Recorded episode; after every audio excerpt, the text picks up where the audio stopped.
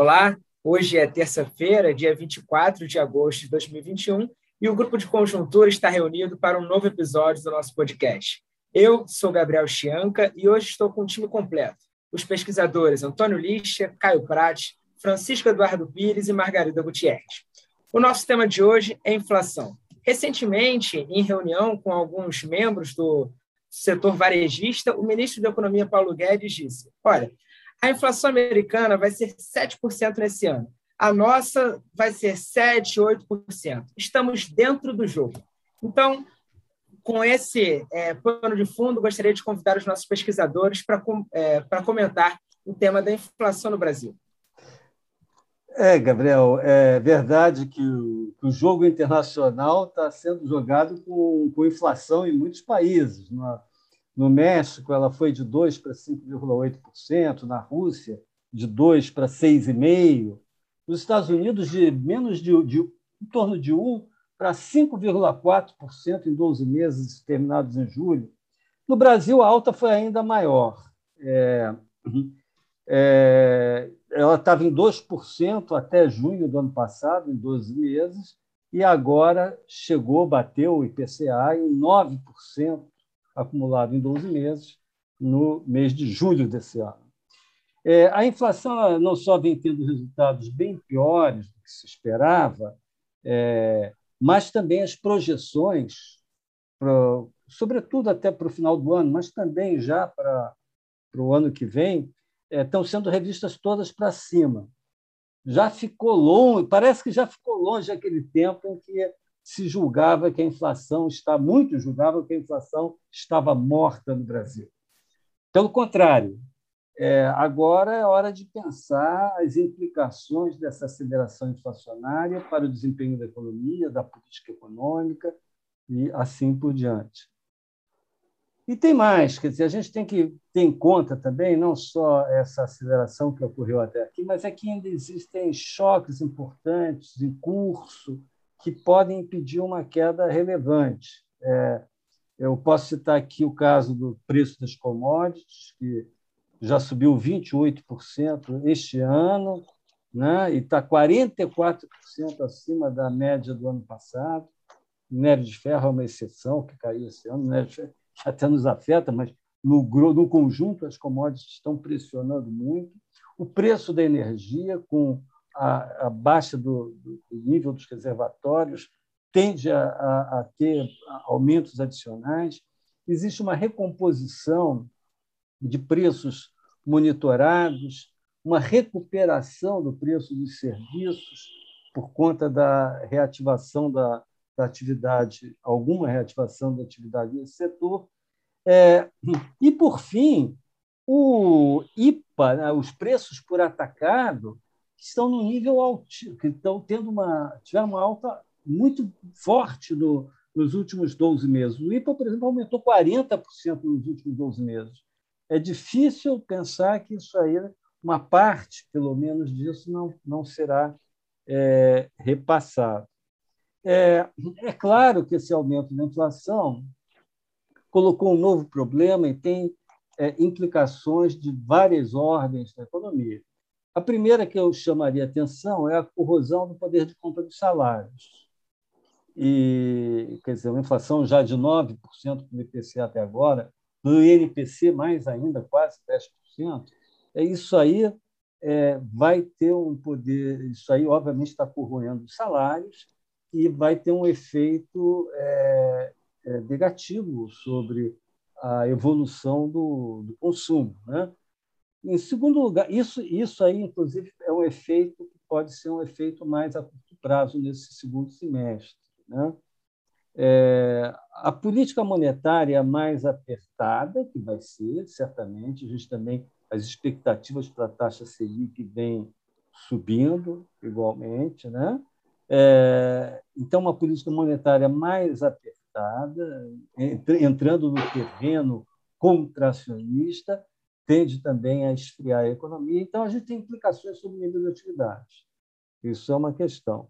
Há uma implicação fiscal também. Né? A implicação fiscal é que, aqui no podcast, a gente já comentou várias vezes né?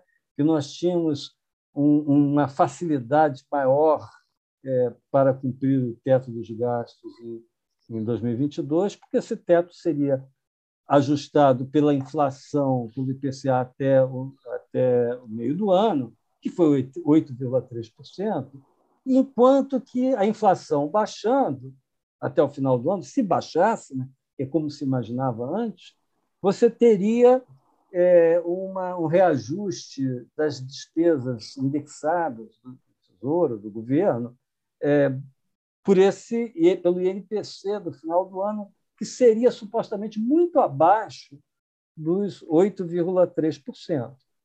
É, ocorre que o INPC, agora em julho, em 12 meses, ficou em 9,9%.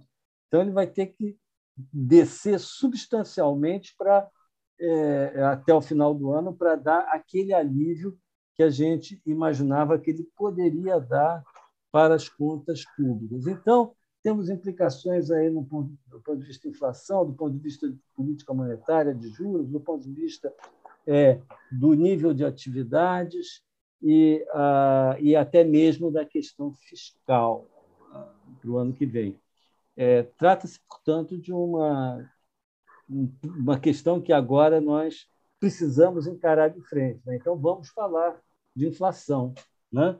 É, é, feita essa minha introdução, alguns pequenos comentários, eu queria passar, então, para os meus colegas, para eles também fazerem os seus comentários, porque a gente pode olhar esse tema por múltiplos ângulos. Né? Então, passo aí a bola para quem de vocês aí quiser pegar essa bola. Bom, é, vamos dialogando, né? Eu vou falar um pouquinho, aí Margarida, Liz, vamos, vamos dialogando, que eu acho que é melhor. É, primeiro pegar um gancho aí sobre o início da o que o Gabriel colocou do Guedes, que estamos no jogo, que a inflação nossa não é tão diferente, tal.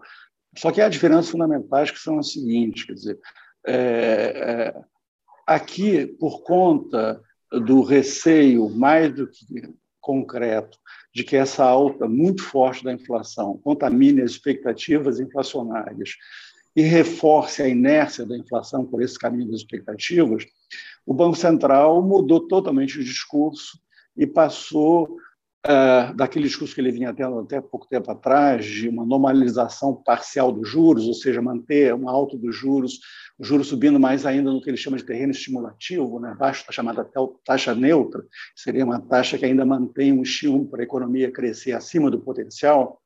Ele mudou radicalmente o discurso na última reunião, quando anunciou a decisão sobre juros uh, em 4 de agosto. E agora ele anunciou que, que a Selic será calibrada com ajuste nas próximas reuniões, caminhando para o terreno de política monetária restritiva.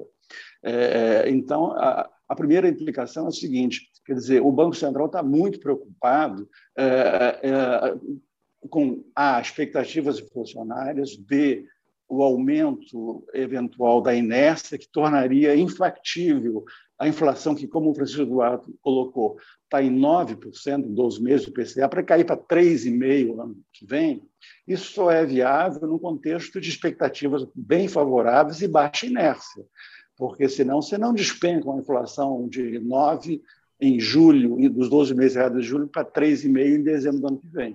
Então, essa é uma preocupação central e é uma preocupação do Banco Central, é, que é aí de, de todos os investidores, com a questão fiscal. O Banco Central deixou claro que no balanço de risco que ele está fazendo para a sua projeção da inflação, é, é, um balanço assimétrico. Ele acha que há muito mais probabilidade da inflação ser maior do que ele está esperando até agora, do que menor, por conta do risco fiscal, que é o que está. E o risco fiscal está contaminando totalmente a curva de juros mais longas da economia brasileira. Depois eu comento isso. Então, o efeito devastador. Então, não é só uma alta do juros que você compare a seco com a inflação americana ou de outros países desenvolvidos. É, uma, é um processo onde uh, uh, de, de piora de expectativas, de risco de inércia, de um risco fiscal muito grande é, que é, é está tá sendo precificado. Então, é, é, nos Estados Unidos, por exemplo, não tem nada parecido. Os juros futuros continuam hiper bem comportados. A taxa de 10 anos está em 1,2. enquanto que no Brasil está em 10,5%. É, então, comparar, fazer uma comparação com o Paulo Guedes fez é completamente descabida, não tem nenhuma relação entre os dois fatos, na verdade.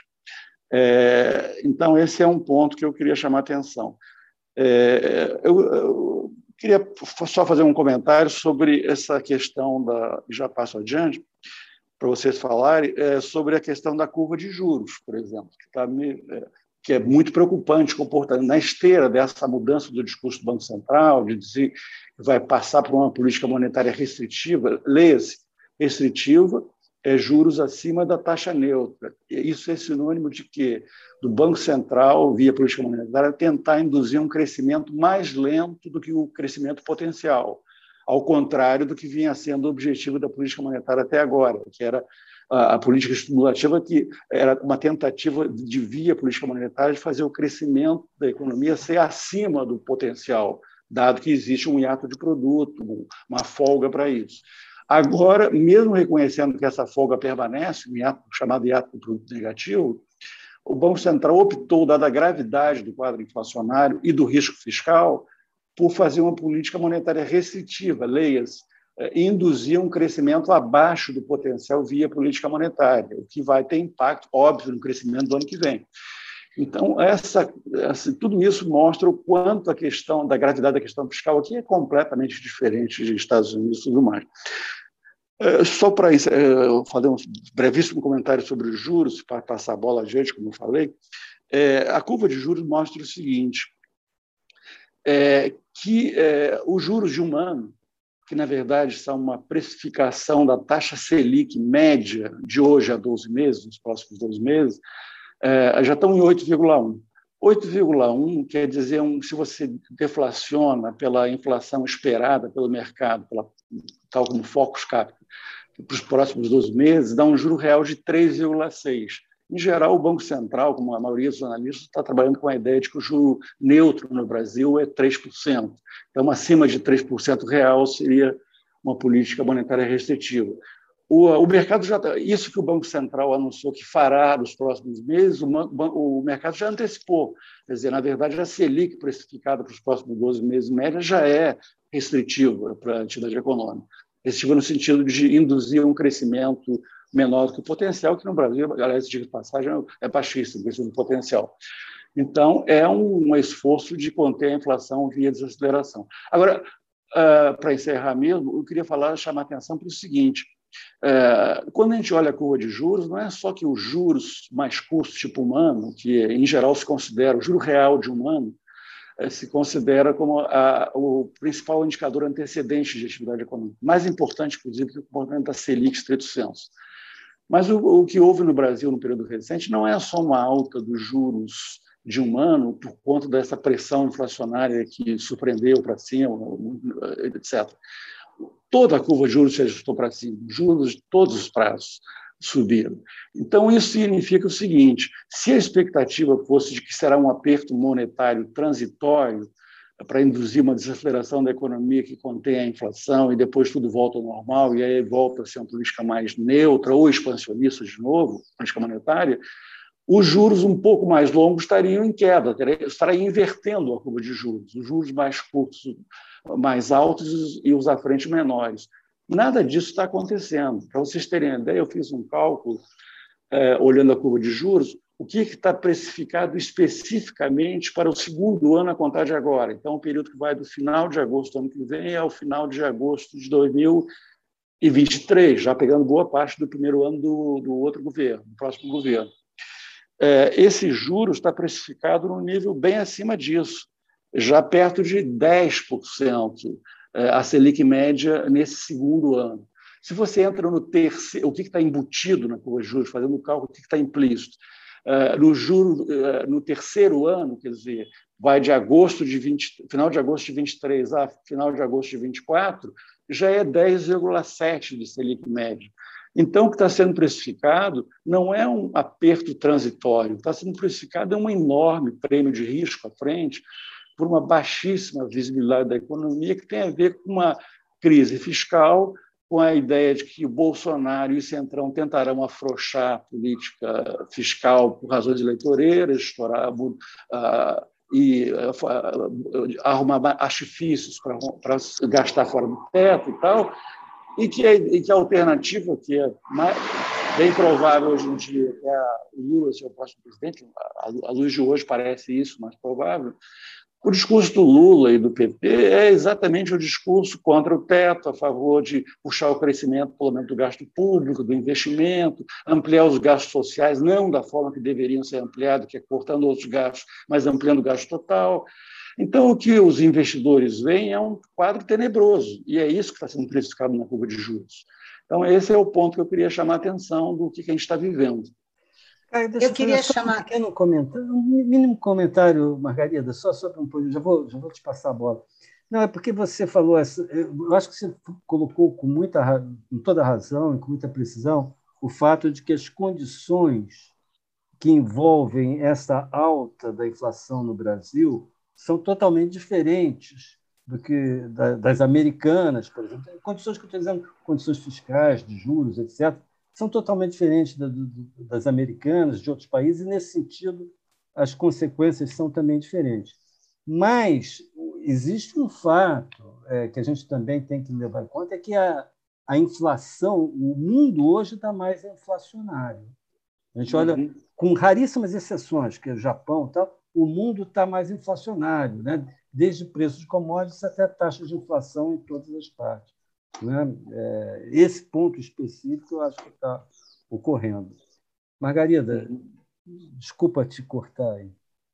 Então, eu queria acrescentar que, reforçando o ponto do Caio, então, também o teu ponto, que a nossa inflação é totalmente diferente, a perspectiva em relação a ela é totalmente diferente, que pelas próprias declarações do Banco Central, e que isso está na literatura. É quase impossível para o Banco Central controlar um processo inflacionário quando você tem um brutal desequilíbrio fiscal com perspectiva de piorar. Então, é, fica o Banco Central no banco do carona, que é uma expressão que a gente usa no mercado para dizer, olha, a política monetária ela sozinha não dá conta disso. Então, a gente tem um processo inflacionário pelos números que estão aparecendo nos mercados de juros futuros, né? Não se trata de uma inflação cuja causa é diagnosticável e cujo combate é possível com os instrumentos clássicos de política monetária. A gente tem aí um desequilíbrio fiscal no horizonte, quer seja neste governo, no próximo, enfim, que, na verdade, está jogando aí lenha nessas expectativas de inflação. E é por isso que os juros futuros estão é, é, apontando para esses níveis que estão que, que o Banco Central pode fazer diante disso? Isso é que é desolador. Ele pode dar continuidade à subida do juro, mas é como se ele estivesse enxugando gelo, porque ele está subindo o juro e, ao mesmo tempo, está deteriorando as condições de dívida pública, a conta de juros. Então, ele está lutando contra, remando contra a maré, e é absolutamente só. E é por isso, então, que as nossas perspectivas de inflação e o nosso quadro inflacionário é tão diferente, é radicalmente diferente da maior parte do mundo. Né? O Brasil, nesse ponto, ele é único. Ele, a gente tem o aumento da inflação, olhando os números. Nossa inflação está um pouco acima da média internacional, mas está subindo no mundo inteiro. Mas o, nosso, o que tem por trás desse processo inflacionário é um brutal desequilíbrio fiscal com perspectiva de piorar. Então, aí fica o Banco Central sozinho. Então, a capacidade dele de lutar e de vencer isso é muito pequena. E aí, no final das contas, terá ocorrido que o desequilíbrio fiscal gerou um aumento brutal do processo inflacionário, que é o que está nos livros clássicos também, né, sobre a questão do desequilíbrio fiscal. Era esse o meu comentário. Ô, Margarida, o que você falou teve, teve assim uma, uma lembrava assim um pouco o argumento da dominância fiscal. É, é lá é? na frente eu estou me referindo a isso. Ainda não chegamos lá.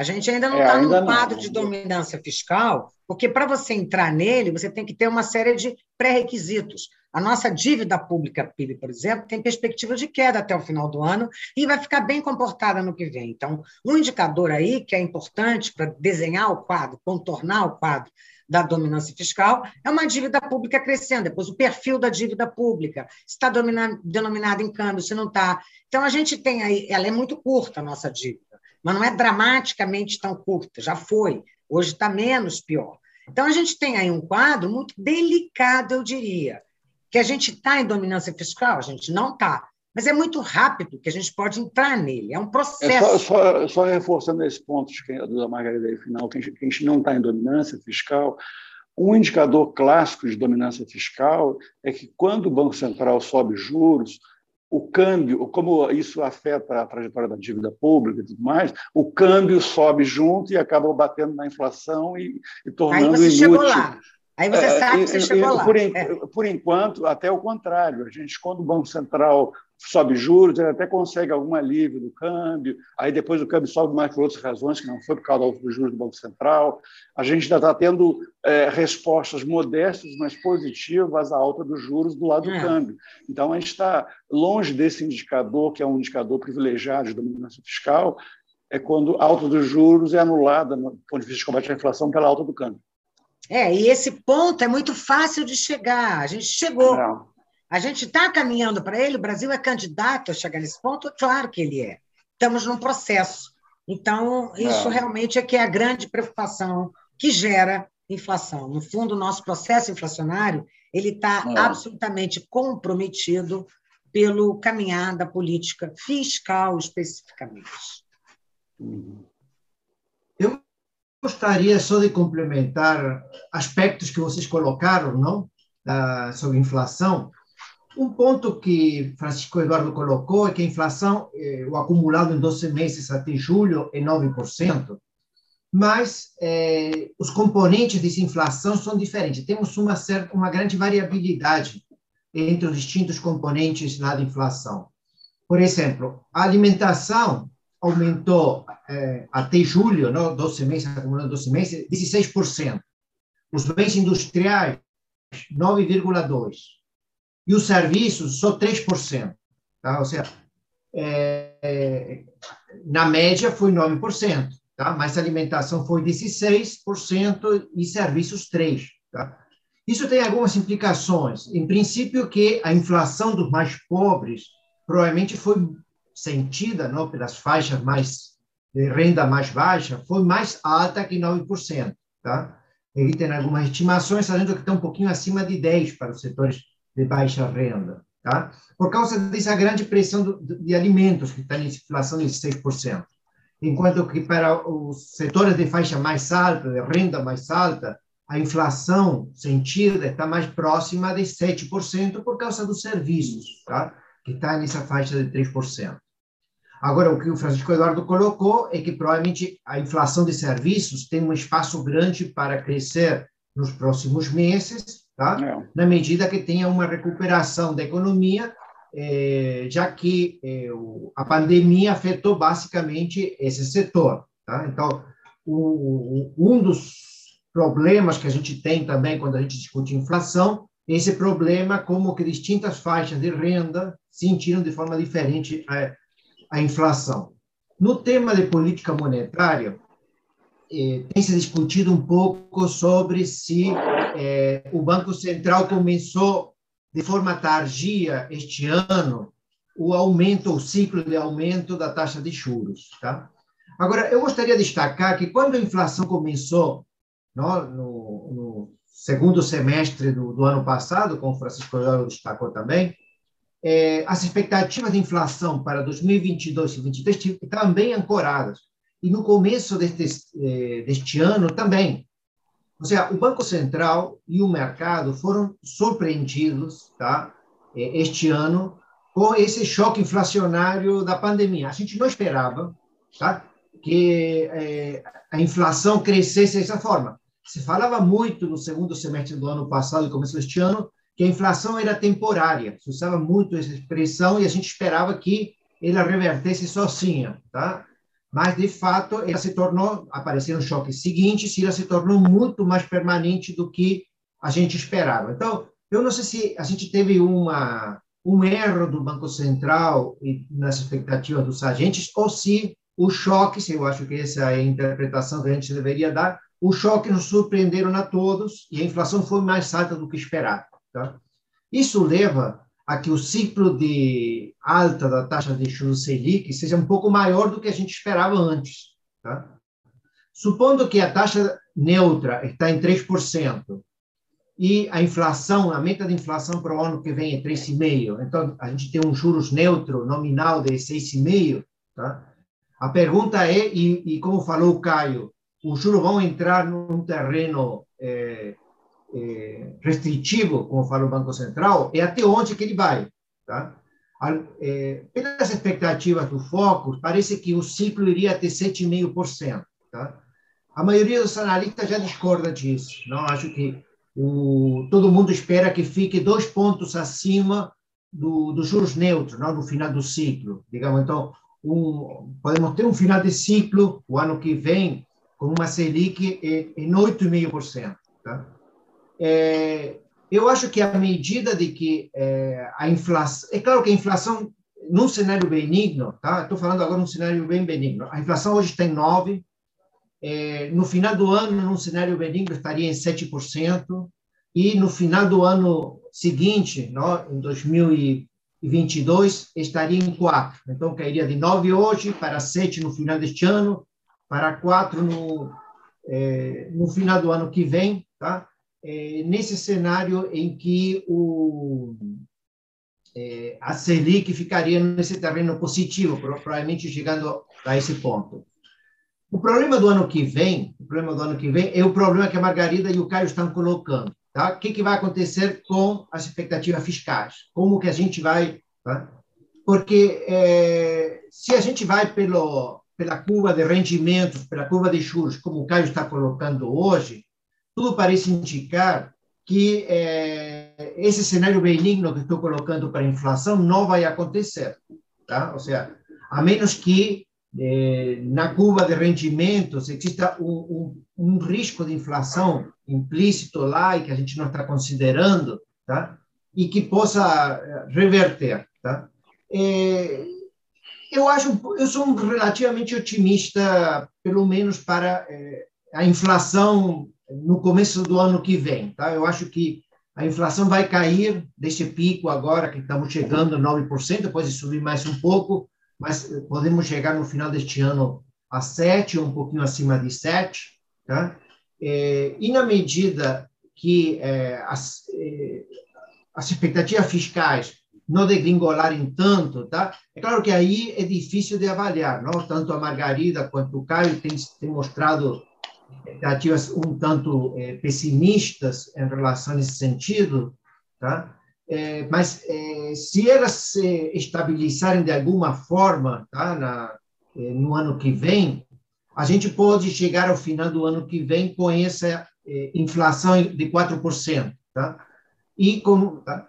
se elas não se estabilizarem, é o que a Margarida e o Caio falaram. falaram o Banco Central estará enxugando o gelo, tá? aumentando a Selic, digamos, nesse terreno é, restritivo, tá? provocando uma desaceleração do nível da atividade o ano que vem, é, mas sem conseguir, sem conseguir é, alcançar essa inflação que a gente espera. Tá? Então, a questão chave para encerrar minha parte é a questão fiscal, como vocês têm destacado também. Ok, Lixa. É, vamos ficar por aqui. É, e na próxima semana, excepcionalmente, por causa da divulgação do PIB trimestral na quarta-feira, nós faremos a gravação do nosso podcast na quarta e não na terça. Até lá!